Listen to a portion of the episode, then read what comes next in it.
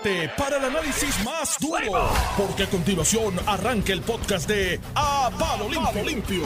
En su programa. A palo limpio, estamos aquí, estamos vivos, viernes de Guayabere, inicio de fin de semana, Y se sin acabó mascarilla. el abuso, a quemar la mascarilla, le vamos a pegar fuego a la mascarilla el, Y domingo entonces la, gente pidiendo que quiten las mascarillas, el gobernador anuncia que quita las mascarillas y entonces la gente dice, ¿por qué ¿Por quitarle qué? las mascarillas? Pero tú sabes El lo, sabes lo bello de esto, que se la Normando. ponga. El que se quiera poner la mascarilla, que, Que se, se la ponga. Sea feliz. Sea si él te hace feliz la mascarilla, Y que duerma con la mascarilla si Y quiere, duerma eso. con ella. si eso me recuerda a mí, se Ramón es muy jovencito para eso. Había un programa que, que era la tiendita de la esquina de Jacobo Morales Yo en lo el mediodía.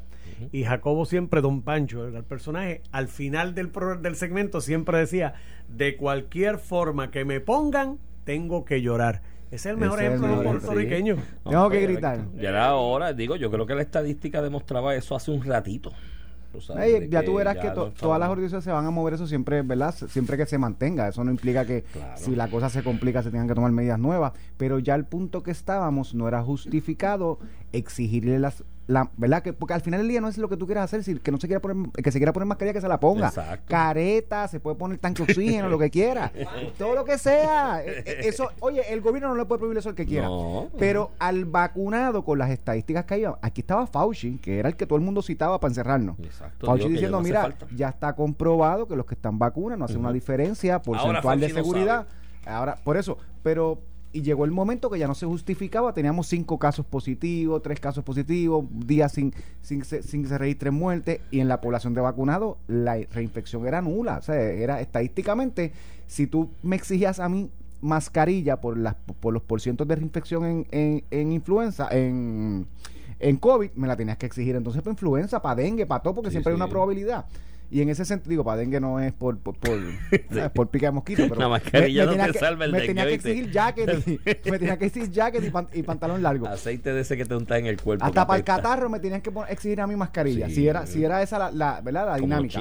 Y, y ayer, pues yo creo que el, el gobernador reconoce que ya. Porque acuérdate que lo difícil, nosotros hemos hablado, es que al final del día el Estado te está imponiendo una obligación a ti y Eso todo así. tiene que tener justificación. Incluso con la ley de cierre, nosotros hasta el lunes todavía vamos a tener una restricción de salir de nuestros hogares a una hora. Esos, esos arrestos domiciliarios por definición. Eso se tiene que justificar. Y yo creo que el gobernador dio el paso correcto eh, eh, en ese sentido y el que quiera seguir usando la mascarilla, obviamente los niños, personas que están vacunadas, tienen unas limitaciones y mi exhortación es a los que no se han vacunado y pueden que se vacunen porque ahora van a venir conciertos, actividades grupales y le van a pedir la tarjetita, vacúnese ya y salimos de eso. Y el que no se quiera vacunar, eh, porque eso es una decisión individual, individualísima, y no se quiera No, ya está vacunar. credos religiosos que, le prohíben, esa parte uno No, no tiene que proteger. que dicen es la suma y riesgo. De hecho, mi, compañera tiene una compañera de trabajo, valga la redundancia, que estaba loca por vacunarse. Pero su médico le dijo que no, porque ella, de más, mucho más joven, prácticamente niña, como resultado de una vacuna y de otra cosa, fue del C% minísimo, minísimo en el mundo que le dio Jean Barré. Entonces él- su médico le dijo, no, no te la pongas por si acaso. Sí, sí, por si acaso. Pero, es una condición médica. una condición- y ella quería ponérsela. Eso yo me la quiero poner. Pero mira, este, el que tenga esa decisión individual, pues la tiene. Ahora, a mí lo que me choca es el que tiene. Es que me encontré un caso hace poco, no voy a citar el, el establecimiento comercial, pero en algún momento dentro del asunto es un sitio que tú te paras para pedir la bebida, ¿no? Y lo que te, con lo que te vas a hidratar de la mesa. Y me parece, me quedó la mascarilla en la mesa, pero entonces el tipo me dijo, mire caballero, póngase la mascarilla. Y yo, que en la ignorancia, porque se me quedó al lado la mascarilla, le dije, tranquilo, hermano, yo estoy vacunado. Y él me dijo, pero yo no, un tipo joven de veintipico de años. Y yo le dije, ¿por qué no estás vacunado? Ujú.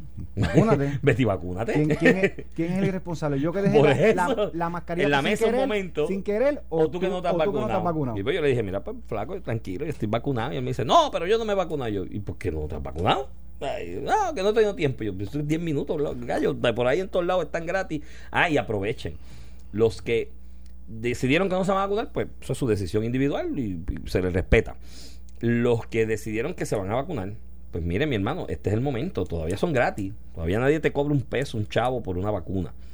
Están por ahí en todos lados, ferias, actividades, espacios. Yo estuve, bueno, el viernes en la placita no fueron vacunas, eran pruebas gratis que el municipio de una carpa allí y, y estaba hacían, pero en todos lados por ahí están poniendo una carpa vacuna, pues va allí, va- eso no toma 10 minutos, los 15 minutos de observación, te ponen la vacuna, espera un ya, ratito sí, que- ya. y ya Y ahora, si decidiste y tomaste la decisión de que no te vas a vacunar, no vengas con la cuestión de, ay, tienes que dejar la mascarilla porque pues, decides no vacunarte, eso es tu problema. Y estadísticamente la persona vacunada pues no se justifica utilizar mascarilla, punto. Sí, Entonces, sí. El Estado no te puede obligar. Oye, que si tú quieres usar la mascarilla y yo tengo niños que no están vacunados, pues hay, hay que tener unas providencias para eso, ¿verdad? Eh, pero ciertamente requerirse a las personas vacunadas, pues no se justifica desde el punto de vista del gobierno. Eso no implica, Iván, y para que la gente, ¿verdad? Eh, a partir del lunes, eso no implica que un establecimiento particular, cuando usted entre, le exija por normas internas el uso de mascarilla u otra Claro. cosa. Así y que ese es el mismo que yo no voy a ir. Por eso habrá gente que diga, al que me lo exija yo no voy. No habrá gente que, que irá o se sentirá más seguro en ese lugar. Exacto. Lo importante es que usted va a poder escoger. es mantenga la, importante que lo mantenga la, aclare. la mascarilla en el bolsillo porque aunque el Estado no le obliga a ese establecimiento a requerirle Él puede establecerlo como su política de admisión. él como su política de admisión, como cuando tú vas a un establecimiento y que te dice tú no puedes entrar en chancleta. Exacto. Pues no hay ninguna ley que te obliga a no estar en chancleta, pero un establecimiento te lo puede Ah, sí. requerir como sus medidas eh, protocolares. Y a mí me encanta estar en chancleta y cuando voy a un sitio y me dicen puede entrar en chancleta, yo no me voy a poner los zapatos. Yo le digo, Pues a me voy a otro voy a ir, me voy En a la otro LAU sitio. así está gente con chancleta. Y, en la y con la mascarilla es lo mismo de lunes en adelante cuando vaya a un establecimiento comercial. Amiga, tiene que tener mascarilla. Y digo, déjame ver, sabe- mírame bien. ¿Tú sabes contar?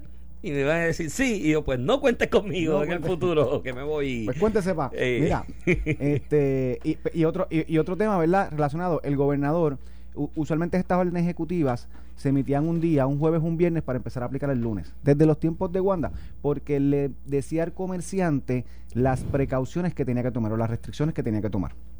Eh, ma- eh, prepárate porque el lunes vas a poder tener cinco mesas. Ujú. Por darte un ejemplo, cinco Sí, mesas en sí. restaurante. Prepárate porque el lunes tienes que reducir las cinco mesas a tres. Entonces, pues se le avisaban con un par de días para para que que hicieran los arreglos. para que sean los arreglos de ajuste. En esta particular que se notifica ayer jueves para el lunes, yo lo hubiera aplicado automáticamente. Sí, porque, Pues estás porque liberando restricciones. lunes. no hay que esperar nada. Mira, si no hace falta la mascarilla, pues desde Pues hoy nadie usa mascarilla. Salvo los me- que quieran. Ahí me Este, equivoqué, ahí me confundí. Por- porque por- yo por- dije, pero es acá. distinto cuando tú le vas a pedir al comercio, mira, prepárate. A cuando tú le vas a decir al comercio, mira, ya olvídate lo que tú quieras hacer, hazlo tú. Pues, pues dalo desde hoy, que haga lo que quiera. Pero, Hoy, mañana, pasado. Dentro de la directriz y cómo se comunicó, pues tiene una ventaja. El domingo es el 4 de julio, Día de Independencia. Eso de ordinario va con fuegos artificiales y barbecue, ¿no? Para los que la celebran. Pues el ¿Tú no lo día celebras? 4 ¿Tú no lo celebras? ¿Cómo? ¿Tú no lo celebras? Yo no lo celebro. Me disfruto los fuegos artificiales. Están, son bonitos. Te das una cervecita por lo Y me doy un palito y eso, una cervecita. Eh, de hecho, aquí en Puerto Rico no veo mucho. Aquí no se hace mucha esa Hace como un par de años estuve con, con mi hija acompañándola. Estuvimos en Nueva York. Y allí, No, New York, cerca, cerca de la salida para el puente de Brooklyn, mi hermano, allí es. eh, o sea, Y estamos hablando de una hora de fuegos Y en artificiales. DC, en todo de mall, este, esos son barbecues, actividades, eso es un No, no, allí fue y de fuegos artificiales, pero estoy hablando de casi una hora, una cosa bastante espectacular. Y lo vi, me lo disfruté y había unas eh, mesitas al lado de un barbecue y, y la pasamos, la pasamos bien. Pero no es, pero ¿verdad? podemos aprovechar el, el domingo entonces un acto simbólico y le pegamos Y fuego a una mascarilla.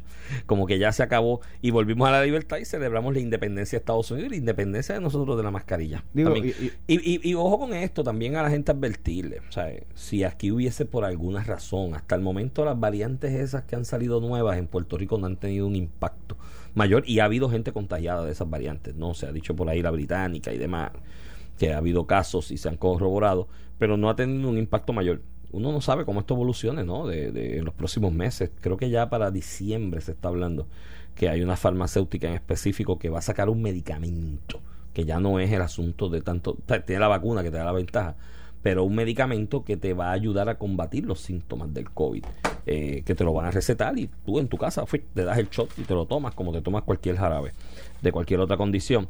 Pero si de- en ese lapso de tiempo hubiese algo que requiriera que volviésemos a alguna medida, pues volvemos. Pero tiene que corroborarse tiene que- estadísticamente tiene y que científicamente. justificarse. Claro. Hoy no se justifica tanto. El primer lockdown aquí no se justificó. Aquí Titi Wanda vino con el asunto de la corazonada y que fue una corazonada y no aquí porque vino una turista italiana en un barco, cerramos todo. y yo, pero espérate, aquí no- suave, suave. Aquí nos porque- estuvieron con un lockdown que llegó a incluir fines de semana, No, no, todo. y, y a las 7 de la noche para tu casa. sí. Y hoy podemos decir que el lockdown no resuelve el, el- No, problema del no, COVID. No, lo resuelve pues para eso- nada. Las medidas de protección sí. Por el contrario, el lockdown incentivaba las, las reuniones comunitarias que que era donde más se, que se contagiaba la gente. riesgo. Sí, porque no iban, al, no iban al negocio, pero se iban todos en una casa de un familiar y se metían 20 de esa familia y se contagiaban uno. Bueno, yo recuerdo que aquella, yo me sentía como una voz en el desierto en aquel momento. Porque yo decía, pero dime cuál es la estadística y la justificación. No la veo para un lockdown. Algo tan severo en este momento en Puerto Rico. Todo el mundo, ah, tú eres un ignorante. Bueno, me acuerdo un amigo por Twitter, porque entonces me aburrí en casa y dice, pues déjame tuitear porque estoy aburrido aquí, me entretenía. Para mí lo de Twitter es divertido, para ver las reacciones de la gente. Tú tiras algo y la gente reacciona de una forma que, que son bien particulares, interesantes y graciosas. Y recuerdo que yo dije, mira, los, los derechos y los- las libertades individuales hay que respetarlas. La restricción de esas libertades individuales que recoge nuestro ordenamiento constitucional deben tener unas justificaciones validadas científicamente, validadas estadísticamente, corroborando y demostrando que no hay otra forma de evitar, ¿no? El, de lograr el objetivo que no sea esa restricción de libertades.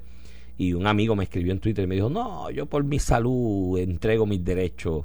Y yo vacilando le dije, yo, muchachos, que entrega sus derechos, entrega otras cosas y se molestó conmigo. Y Amigo, todo. amigo de nosotros, amigo de amigo nosotros. nosotros y me llamó y me dijo, ¿cómo vas a poner en riesgo una amistad por esto? Y yo, pero no estoy poniendo en riesgo la amistad, te estoy haciendo un comentario. Otro amigo que estaba en ese momento en Fortaleza me llamó un día y me dijo, ya chico, dale el guante a la jefa con eso y a nosotros con eso, de, de las restricciones, de las libertades y demás. Y, y- y ya quítanos el guante un rato. Y yo le dije, bueno, pues déjame volver a trabajar para quitártelo, porque si me tienes en casa sin hacer nada, me voy a aburrir. Así que ya yo, yo creo que.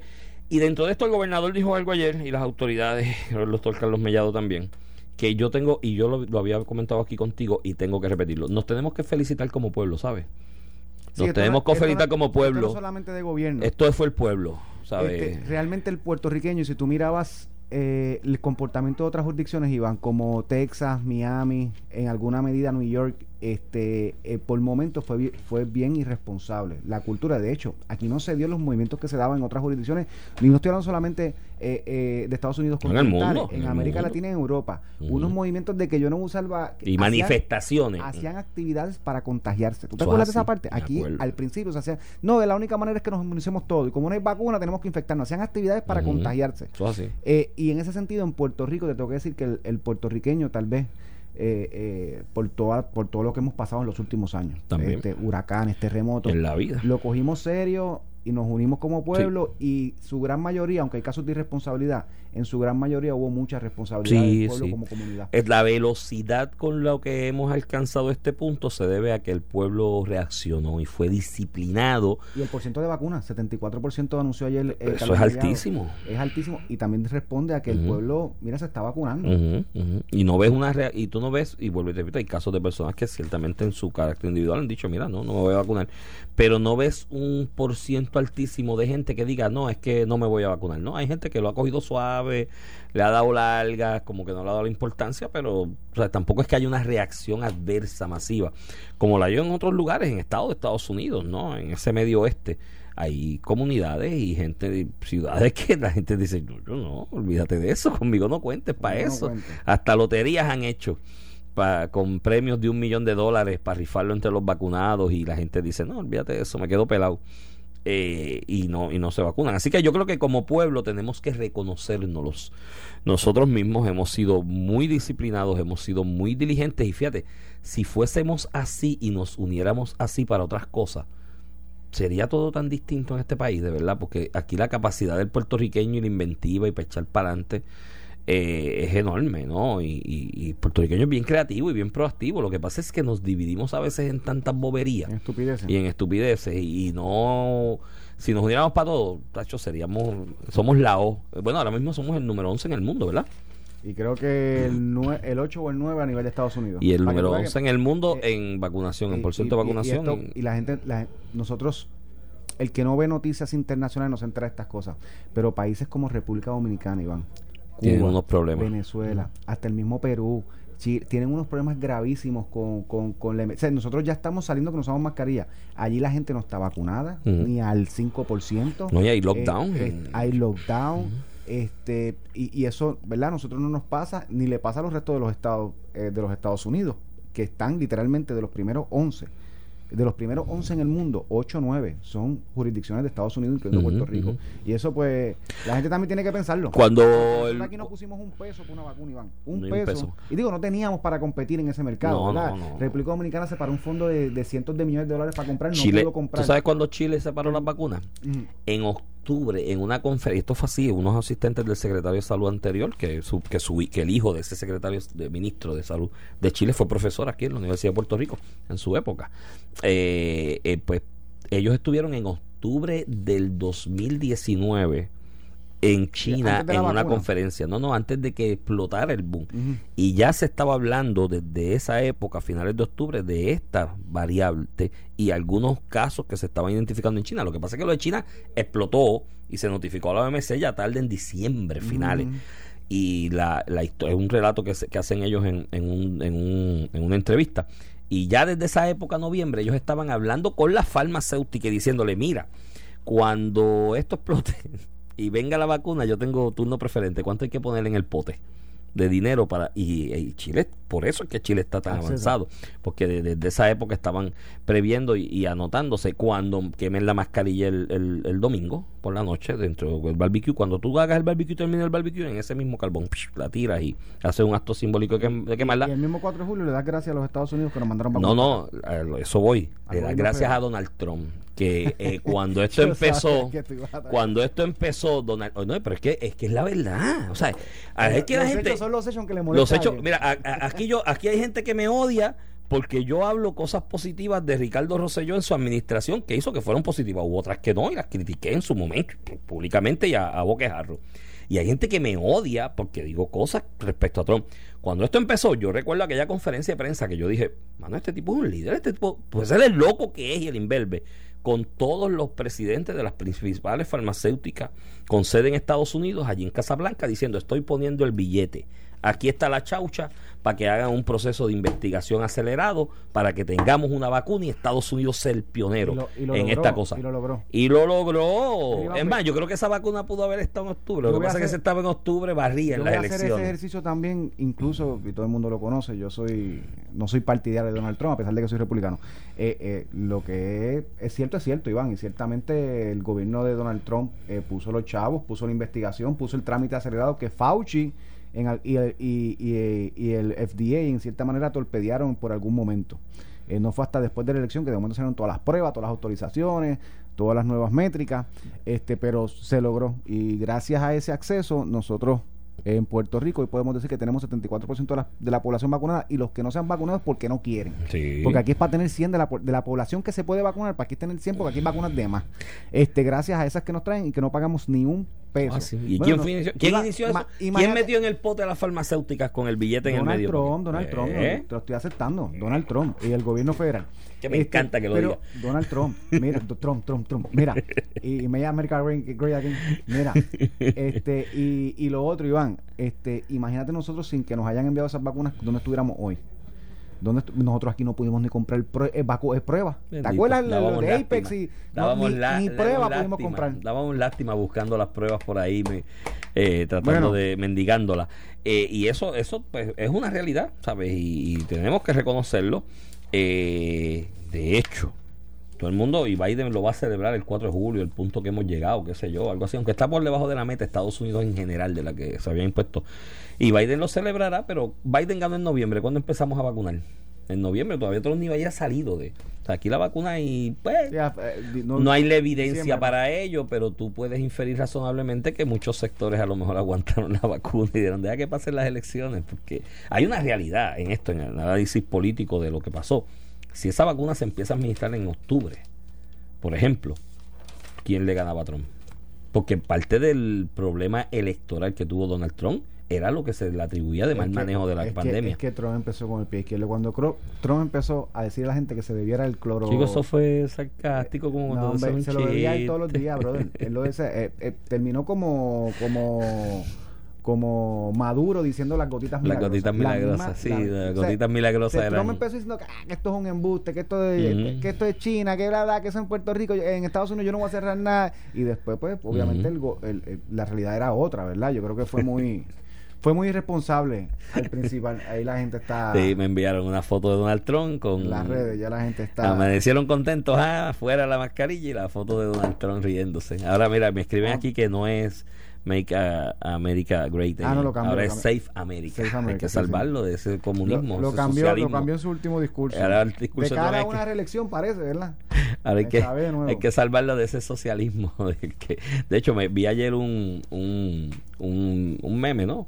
De, de cómo Joe Biden logró que pudieran bajar la canasta del kit de celebración, de suministro de celebración del 4 de julio, 16 centavos menos.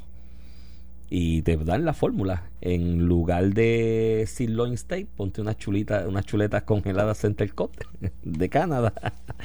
en lugar de la mazorca y de la ensalada de papa, te pones unos, unos baked beans de lata.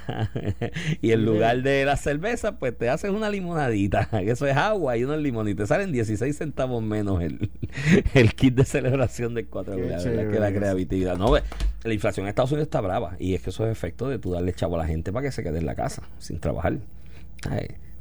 Y Puerto Rico, yo aquí, yo no veo que nadie vaya, eh, como en otros estados, tener la babilla y decir, ¿sabes qué? Aguanta las ayudas ya. Vamos todo el mundo a trabajar. Bueno, Eso no va a pasar en Puerto ya Rico. ta- Ya todo el mundo. Que te digo una cosa, llega un punto que Puerto Rico, como política pública, eh, nosotros estamos afectando la economía por no tener este suficiente empleomanía, ¿verdad? Porque incenti- se incentiva el, el quedarse en desempleo, las que la- las ayudas excesivas, porque reciben más por desempleo y fondos federales que lo que recibirían en un empleo como tal. Eso está afectando gravemente a, a Puerto Rico. El, como política pública, lo correcto sería, eh, como gobierno, ¿verdad? Empezar a ponerle tranquillas para que no se abuse del sistema. Como realidad política, que es la que tú señalas, Iván, esto es imposible. O sea, no, no, no lo vas a ver en un gobierno, eh, mucho menos en Puerto Rico, como, ¿verdad? Co- Como se desarrolla nuestra idiosincrasia, eh, restringir ayudas federales. Este, pero ya la meta está en septiembre, eh, Iván. Yo creo que no, eh, el mismo Biden ha dado indicios claros de que no se va a posponer más allá de septiembre eh, las ayudas estas adicionales del, del famoso Sí, PUA en que- el desempleo.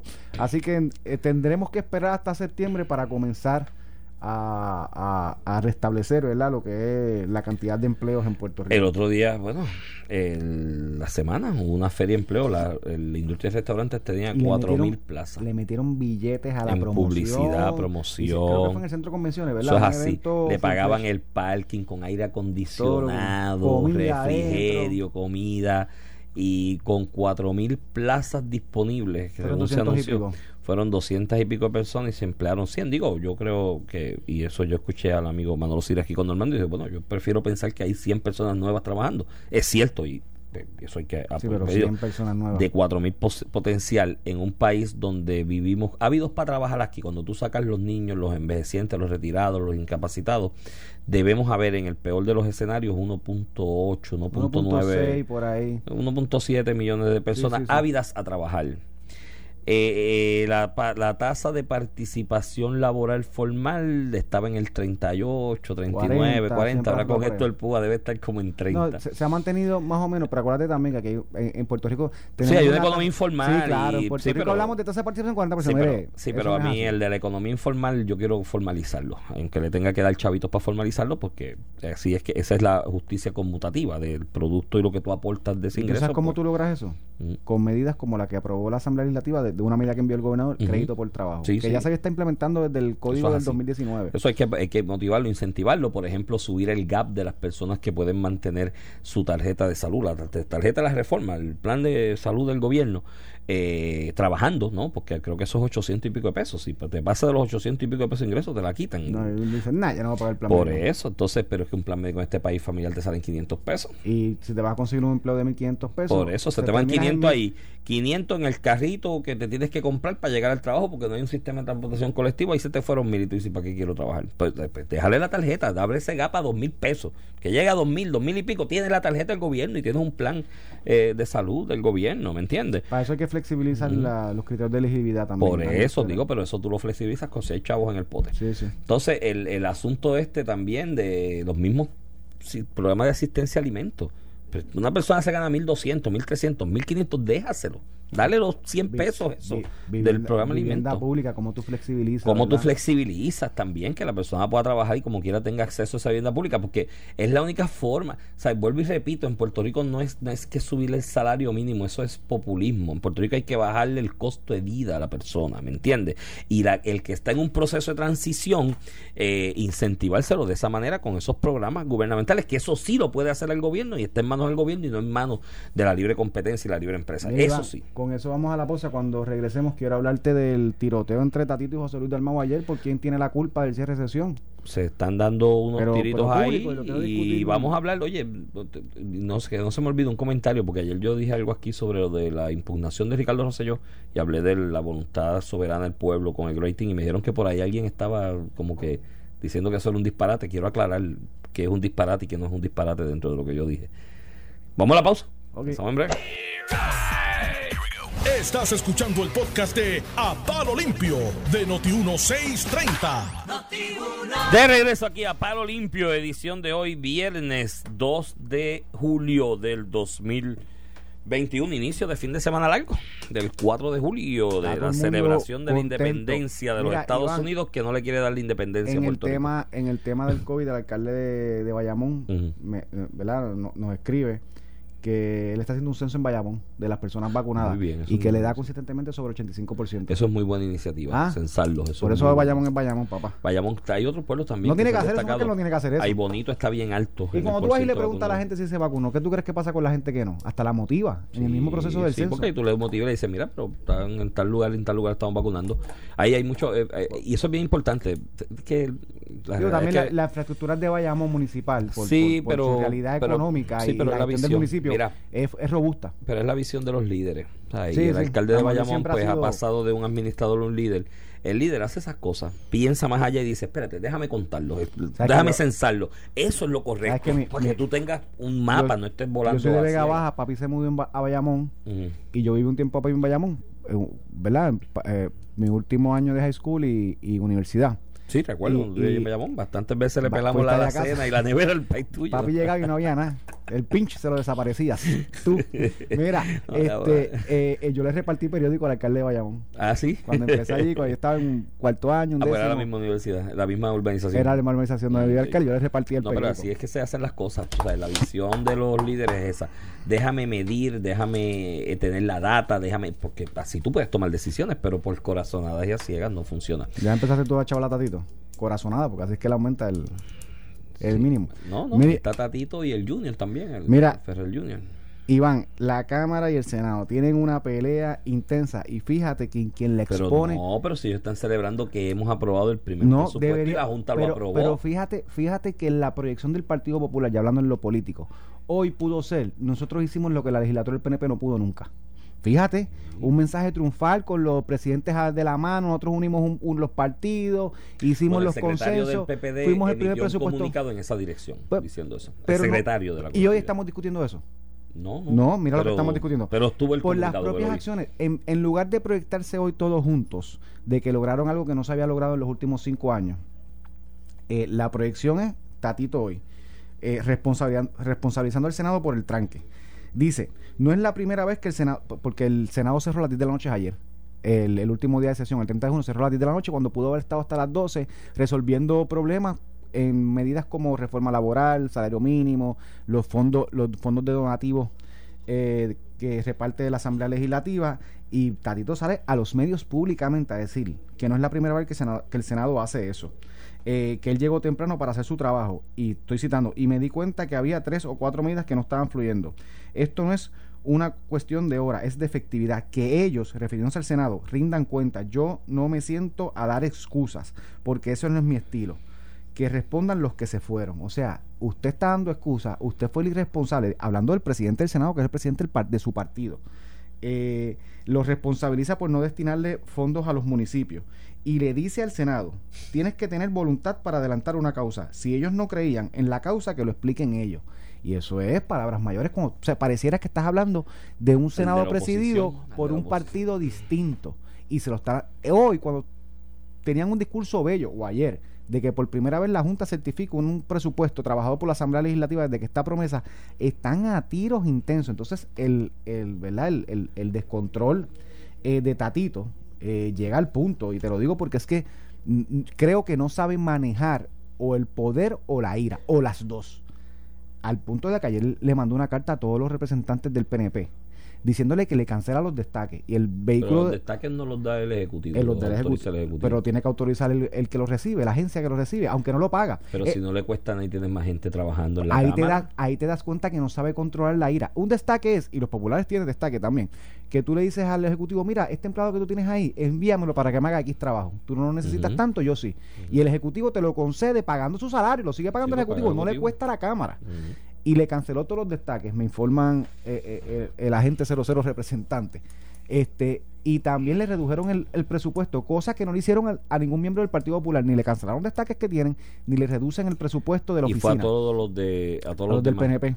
Que yo te Bueno, digo no, una pero cosa. al del, al del PI también, porque leía a Denis Márquez que estaba lamentándose que iba a tener que reducirle empleados de su oficina porque le por la reducción de, presupuesto. de presupuesto. Y él dice, y lo que leí de Denis Márquez es que dice que, el- que lo amenazó en el mismo floor del hemiciclo y le dijo "A que te dejo sin presupuesto. Y Pues- lo dejó sin Pues- presupuesto. pues, eso, ¿sabes di- qué? eso lo leí de Estas son las cosas que tú te das cuenta que no mides, no sabes controlar ni, ni la ira ni el poder que Pero en ese aspecto, Tatito, yo creo que no Eso cabe como- duda que el eso líder... como para demandarlo. Yo creo que el líder, yo, o sea, no cabe duda de Eso que el que... ah, la función de las minorías. pero yo creo que el que, sí, puede haber algo de eso ahí, porque entonces si lo hace selectivo Claro. y los destaques de los ¿Y qué legisladores justificación populares... para cancelar el destaque? Si no te cuesta. No, No te cuesta. ¿Qué, qué Bueno, no justificación sé. puedes tener que no sea quitarle recursos a la minoría para tú que puedes decir, eh, la política pública de mi cámara es esta y no hay destaques, pero entonces lo- de los populares tienes que llevártelos a pique también. Y los de él en su oficina también. Por eso. Porque si dejas los tuyos y de, de- los de tu partido, pues abres una brecha ahí peligrosa, ¿viste? De algún tipo de discrimen eh, político que está proscrito en la Constitución. Pero mira, este. Déjame, déjame ver cómo, cómo te, te explico esto. Tatito ha demostrado en estos seis meses que es el que tiene la fuerza y liderato en el Partido Popular, ¿no? En este momento.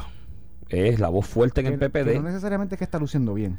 Se No, no, es que la impuesto, tiene, se ha pero impuesto. no quiere decir que le está haciendo un favor al Partido Popular, Iván. No, No, quiere decir eso. pero, Yo creo que ha quedado pero eso, mal. pero eso ya yo te lo he explicado 20 veces aquí. Aquí la- el discurso político se divide en dos partes. En el periodo previo a la primaria y después de la primaria. Previo a la primaria, tú le das a tus huestes algo para que te apoyen, respalden y digan ese es el hombre. Para que cuando tú, ese, ese candidato o ese político luego vaya a pedir el apoyo de la base de su partido en algún ejercicio primarista para lo que sea que quiere aspirar en el futuro, sea salir electo en la misma posición, el mismo distrito, él es del distrito allá de Dorado. Y coge Vega Baja también, ¿verdad? Eh, Tu, tu pueblo. ¿Tatito? Sí. No, Vegalta. Vega Alta, Vega Alta. Eh, bueno, pues el asunto es que Tatito Contra, no, él coge Vega Baja. coge Vega Baja Baja también. Hay sí, dos sí. representantes. Sí, por eso. Entonces él, él, pues chévere, pues se ha O sea, planteado dice que como me eso. representa. Él te representa, es tu representante. No, pero el, yo, yo soy de Guarico, el, mi- el mío es el otro. Ah, ok. Pues mira, el asunto es que en estos seis meses él ha demostrado eso y a la base le están viendo. Mira, aquí hay una realidad. Nosotros venimos de esta tradición española que pasa en muchos países de Latinoamérica, como caudillista. Y nos gusta el líder fuerte. Digo, cuando digo nos gusta el pueblo en general, no es que a mí me guste, pero el pueblo en general le gusta el líder fuerte, el tipo ahí que se impone y da el puño en la mesa y dice, vamos. Y, y si es popular que diga, esos PNP son todos unos pillos y unos corruptos y viceversa, ¿no? Este. Y pues yo creo que Tatito está jugando ese papel y a la base al interior del PPD, creo que la mayoría de los electores de base de ese partido lo están viendo de esa manera. Y después modelará el discurso y demás. Y eso pues chévere, creo que le está saliendo ahora. Tiene un problema, o sea, él está pegado con saliva ahí, con un voto. Para todos los efectos prácticos, porque en su propia delegación él tuvo problemas en el caucus para elegirlo como presidente hasta el punto que pasó raspando por un voto, ¿no? Que dicen que se cambiaba de lado a lado ese voto a última hora y al final estuvo con él y él es el presidente de la Cámara a base de eso, si no hubiese sido Jesús Manuel hoy. Entonces, cuando tú estás en esa situación, la estrategia del látigo y la zanahoria es la mejor. O la estrategia de buscar apoyo quizás debe ser otra más conciliadora. Porque mírate lo que tiene el problema que tiene él. Vamos a decir que, que en, en un, en, un, en una dificultad interna con la delegación del PPD, venga Jesús Manuel, pongo el nombre de Jesús Manuel, no es que vaya fue- fue- pero no lo, pones que- la, no lo pones en la nada, lo retuvo. lo retuvo ahí. Entonces, pero vamos a decir que cualquiera, cualquiera del PPD dice, ¿sabes qué? De los 26 voy a recoger 10 que estén conmigo, porque este se ha convertido en un dictador. Y me busco 3 PNP, 4 PNP. Y me busco unos...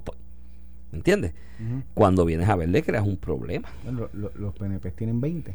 Por eso. Si le consigues 6. Te consigo 10 Seis, seis, y seis. 6 PNP. No, no, si consigues los 20 PNP y 6 populares y basta.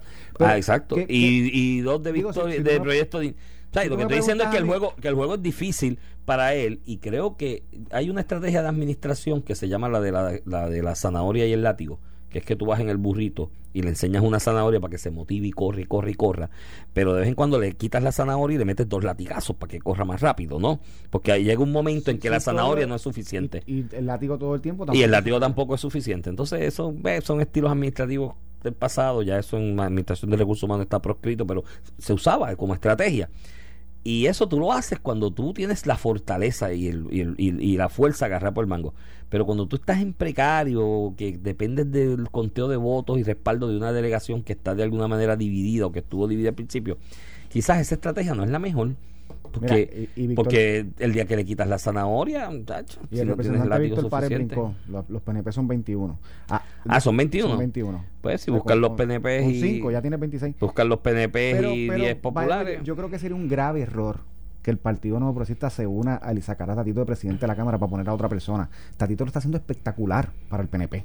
Espectacular a nivel de una elección general de proyección del partido. Bueno, yo creo que él va- nuestro héroe. Yo creo que él va a moderar el discurso después que va a ser periodo a mí me luce, me luce. no Pero es que él Iván, lo haya en dicho ni me lo hecho. internas tú no puedes moderar el curso, sin- tú no puedes modelar No, el discurso sin hacer, sin haber, sin, sin eliminar totalmente Sin el daño, daño que causaste. colateral, Mira, ajá.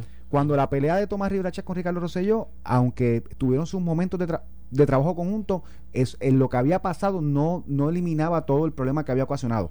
Igual cuando Alejandro García Padilla se fue a tiro con su legislatura. Eh, Mm. Al final pudieron Bueno, llegar con uno- Yulín nada. Y, y- pero también subo su, tu- tu- y su gente, legislatura y gente en la legislatura y que al, apoyaba a final, Yulín. y al final del día se unieron por una campaña, pero ya el daño está hecho. Y yo creo que el, eh, el- el daño interno al Partido Popular está hecho. Y eso se podrá modelar o podrá continuar, ¿verdad? Si Tatito sigue en la Cámara con las mismas actitudes. Y también el presidente del Senado, porque creo que el presidente del Senado, que es presidente del partido, José Luis Dalmau, también ha sido muy pasivo e incapaz. Porque el poder hay que ejercerlo. Si tú tienes el poder y alguien te eligió presidente del partido, ¿tú, te imaginas el La ¿tú la- sabes el poder que es el presidente la del primera partido? conferencia legislativa de los populares que la convoca el presidente del partido, cuando ustedes ven que eh, Pedro Pierluisi se reúne con los, con, los, con los legisladores del PNP en Senado y Cámara, eso se llama la conferencia legislativa, porque el presidente del partido los convoca a todos y los sienta y le hablan y dicen por aquí vamos, por aquí no vamos, qué sé yo qué. La primera que hace José Luis Dalmau, ¿quién no le fue? Mi hermano Tatito. O sea, vamos a empezar por ahí. O sea, eh, eh, y él no ha Lo que podido pasa es que el poder- proyectarse como líder, como presidencial. Está bien, a Cuchín no le hacían esto. No, porque Ah. a eso es lo que te voy cuando te digo la expresión de que el poder, cuando tú lo tienes, es para ejercerlo. Y si tú eres presidente del partido y tienes esta guerra a tiros con el presidente de la Cámara y tú a eres presidente del Senado, tú sabes por dónde le entra eh, el agua al coco. Por ahí, por la presidencia del partido, porque él es presidente de la Cámara a razón de que, de que corrió en una plancha de un partido político. ¿Y qué yo hago? Te, te, te, te, pongo la tranquilla con el reglamento y con, la, y con los mecanismos del partido. Puedes ejercer. Y pues es como igual que el gobernador. Con los, yo me recuerdo cuando Alejandro García Padilla gana reciente y con bastante apoyo, y no, fueron 10 mil votos, pero arriba había un consenso general de votar por él y muchos sectores se iban a votar por él. En aquella toma de posesión de Carmen Yulín en el Muñoz Marín, que él se, ella se viró al gobernador Y lo- y lo- recién electo, que es la figura de mayor dijo, poder "Te voy a político del país. si Si vas con un- la yupi te voy a... Mi hermano, yo gobernador, yo, yo esto lo vi en mi casa, por televisión, con mi compañero, y yo te digo una cosa, yo gobernador, se me vira la alcaldesa de San Juan, llámese Carmen Yulín o quien Juan de los de celebración. Por el eso- partido ganó pero San se Juan me vira, por eso se me vira con ese tono amenazante. Yo salgo de la toma de posesión, yo salgo a la toma de posesión, llamo a todos mis ayudantes en Fortaleza y me reúno. Y lo, lo- la agenda es de dos días. Yo quiero un brief de todo el mundo de cómo le vamos a romper el espinazo a esta persona y la vamos a sacar de carrera política. Esa es mi misión. Mira. Porque ya, si me amenazaste a la entrada, me la vas a hacer al final. Y bueno, mira la historia después, con el IVA y con todo lo que le hizo Carmen Yulín a Alejandro, que le afectó una posibilidad de reelección mira- enormemente. Si en ese momento él sale de esa toma de posición y dice, no, esta la vamos a liquidar políticamente, y la liquida, porque el poder se ejerce, el poder tú lo tienes para pero, ejercerlo. Iván, pero incluso, míralo desde el punto de vista de Carmen Yulín, de Tatito Hernández, eh, eh, en cuando tú ¿verdad? atacas el liderato de tu partido. Eh, Carmen Yulín sacó en una primaria la gobernación 10%. ¿Algún efecto tuvo esa pelea dentro del partido, dentro de sus partidarios que no querían una pelea? Este, sin lugar a dudas, la, la, la disputa entre Rivera Chats y Rosselló le afectó en lo interno a él. La-. El resultado de la primaria del PNP. Este, una persona que acostumbraba a llegar primero, no llegó primero. Sí, O sea, pero te antes- quiero decir que tiene un pero- efecto también a nivel interno del No, partido, el problema- donde hay personas que recriminan, que se cree la tuvo el problema para ellos. Esos dos ejemplos los tuvo para ellos. Pero antes de, de que el pr- problema se reflejara electoralmente en las urnas para ellos, le hicieron daño a los otros. Sí, Porque le hicieron daño. o sea, entonces, ¿qué- ¿cuál es el ejercicio de esa parte del poder político? Esto Maquiavelo se lo escribió al príncipe mil veces. Tú no dejas que el chiquito te haga el daño. Tú lo sacas del medio rápido y lo liquidas rápido. Porque si le das espacio a que te haga daño después que estés muerto. ¿Para qué, ¿Para qué quieres? Y esta era la carta de Maquiavelo. ¿Para qué tú quieres el poder después que estás muerto? Que estás muerto. ¿Me entiendes? Este, y pues, por ahí es que yo creo que va la cosa. José Luis Dalmau tendrá que reflexionar en este receso de la sesión legislativa como presidente del PPD. ¿Cuál va a ser su qué hacer en el- la próxima sesión legislativa? ¿Voy a seguir dejando que Tatito me pase el rolo? ¿O yo siendo presidente del PPD voy a ejercer mis oficios Pero como tú- tal? Porque y- tengo la presidencia del partido. Tendrá que ir a sentarse a hablar con Tatito porque Tatito ha demostrado que le puede pasar el rol. Por eso, pero tiene que tomar la decisión, porque si él entiende que no le puede, que no puede ejercer su oficio como presidente para evitar que le siga pasando el rolo, pues mira que le dé la presidencia también del partido y le diga, toma Tatito, sé en tú el este- en presidente. este caso- Digo, y Tatito lo que va es para Washington, que es lo que interesa. Digo, no me lo ha dicho, me, me huele a eso. Yo te la compré. Y. Jennifer, y Jennifer tiene unos problemas ahora mismo internos en el PNP, que cuidado que si siguen madurando Pero como la- pintan, la- que la- no tengas a Tatito por default comisionado Tatito- residente en el Tatito 2024. podrá correr para comisionado residente y podría hasta ganar una elección primarista en el Partido Popular. Lo que no creo que tenga una buena percepción a nivel general. Mira quién llegó aquí. No, pero eso se arregla. Ramón, eso se arregla. La memoria es corta. Luma, ahora adivina qué viene. ¿Qué viene ahora? No, el dengue eso hay que dengue. recoger las gomas. ¿Ya recogieron las gomas? Ustedes, los PNP que están gobernando. a la Guardia Nacional. Y mire, ¿qué van a hacer? ¿Pegarle fuego? porque O las van a almacenar. Porque me dicen Ese- que. ese es el otro problema. Me dicen por ahí que hay unos ex políticos que tienen unos almacenes de comercio y exportación alquilados hace tiempo a precio de pescado bombado y los llenan de goma y le cobran bien caro después a los otros por recoger las gomas. Eso dicen por ahí. Aquí el problema es las gomas ya, mano. Yo, yo no entiendo cómo. Aquí hay que ponerle un arbitrio a las gomas esas usas que traen bien alto para que no venga tanta goma usada y, Y de la temperatura correcta, por si acaso no. y de la temperatura corre. Eso es cierto. A- Eso es así. Si la compras para nieve en Sí. el trópico, adivina qué le Está pasa. bien, pero entonces al final del camino cada quien vota a sus chavos como quiere, pero nos estás creando un problema con el desperdicio. Va a haber que regular eso más. No te sorprende, gente que cree en el ELA. Ah, anda, Ah, ahora. eso. Pero yo no soy uno de esos. Eso Mira, con eso Alejandro cuando Alejandro, llegue. Cuando llegue ahorita. Cuando llegue Alejandro, habla eso con él y deja esa analogía. Alejandro. Mira, que el lunes puedes venir sin mascarilla. Ahorita, Carmelo. Ay, vino sin mascarilla hoy. Yo en esta estoy con Trump. Hace una semana yo no la uso. Yo, pues, sin mascarilla dijeron Ramón. Rebelde. Ramón vino y dijo que hasta no podías Mira, venir Ale- el Alex lunes. Delgado anda con mascarilla por ahí. Eh, yo no creo que Pierluisi de esa orden. Alex Delgado anda por ahí con, con mascarilla. Está, Ale anda con mascarilla todavía. Él va a ser de los que ¿Habrá se va a quedar con la ¿Se mascarilla. habrá vacunado? Pues. Él va a ser disciplinado. No, ah, mira, anda, está golpe que Alex bajo. Delgado la usa para porque es feo. Ya, antes que golpe bajo, mano. Eso Se no se a hace. Eso no se hace. Yo creo que el cheque no le va a llegar esta quincena. Sí, yo creo que no, no, eso no. Mira.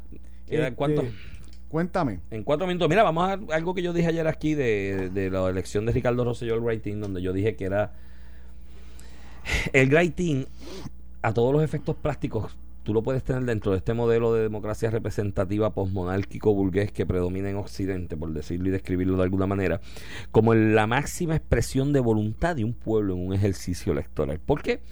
No le estás poniendo ni la foto de nadie, ni la descripción Ni de está- nadie. ni le estás ni- diciendo, escoge entre esto. Es que Exacto. yo quiero poner Es que este yo quiero poner este, porque no quiero ninguno Mira, de los que tú certificaste, a mí no me Entonces yo dije que es muy difícil mediante legislación derogar o dejar al margen, eh, descartar esa voluntad del pueblo y esto en el análisis de lo que se ha argumentado en el caso y lo que fue la sentencia de la juez Rebeca de León en el caso este de la desertificación. Y me- alguien me comentó que, que se puso un ejemplo por ahí de que si pues la gente aquí se vuelve loca y elige un niño de 10 años eh, de China, qué sé yo, porque quiere que ese sea el gobernador, ese va a ser el gobernador cuando la constitución dice que el- la edad mínima es 35 años. Yo quiero aclarar sobre esa, esa analogía que no es correcta en función de que la, las- la constitución, las constituciones modernas, en el mundo moderno, las constituciones, en este, en este mundo moderno que vivimos, democrático, las constituciones son de alguna manera un control a esa voluntad soberana del pueblo, ¿no? Porque hay que ponerle límites, eh, por eso es que se le dice no puedes discriminar por religión, por género, por sexo, por eh, origen nacional, porque si tú dejas al libre albedrío de la voluntad soberana del pueblo todo, todo, todo, pues mañana, qué sé yo, los blancos son más que los, los, los afroamericanos, como pasó en Estados Unidos, y les pasó el rol y los mató y los esclavizó. Ajá. Entonces las constituciones tienen que ponerle cortapisas a eso y ese es el ejercicio. No es lo eh, en el caso del gobernador, la constitución a esa voluntad soberana del pueblo le puso un- una cortapisa de que tiene que tener más de 35 años porque Y se entiende y que es una edad años de residencia. y cinco años de residencia porque se entiende que es una edad y tiempo suficiente para crear identificación y que no pasara eso de que la gente se volviera loca y te diera una última hora de 10 años y lo postulara. Y esa es la, eh, la constitución controla. Ahora, las cosas que no están controladas por la constitución a la hora de legislar tiene que tener unas cortapisas razonables. Y mi planteamiento es que en la legislación no veo, en esta legislación que se está discutiendo, la razonabilidad de las cortapisas que se están poniendo que en se la están aplicando a alguien que no la aplican por ley. La ley dice candidato, punto. Y el, no- el, el funcionario electo por nominación directa, ¿vale? Esa es la postura eh, del PNP y, de- y en este caso de Rocío Nevares.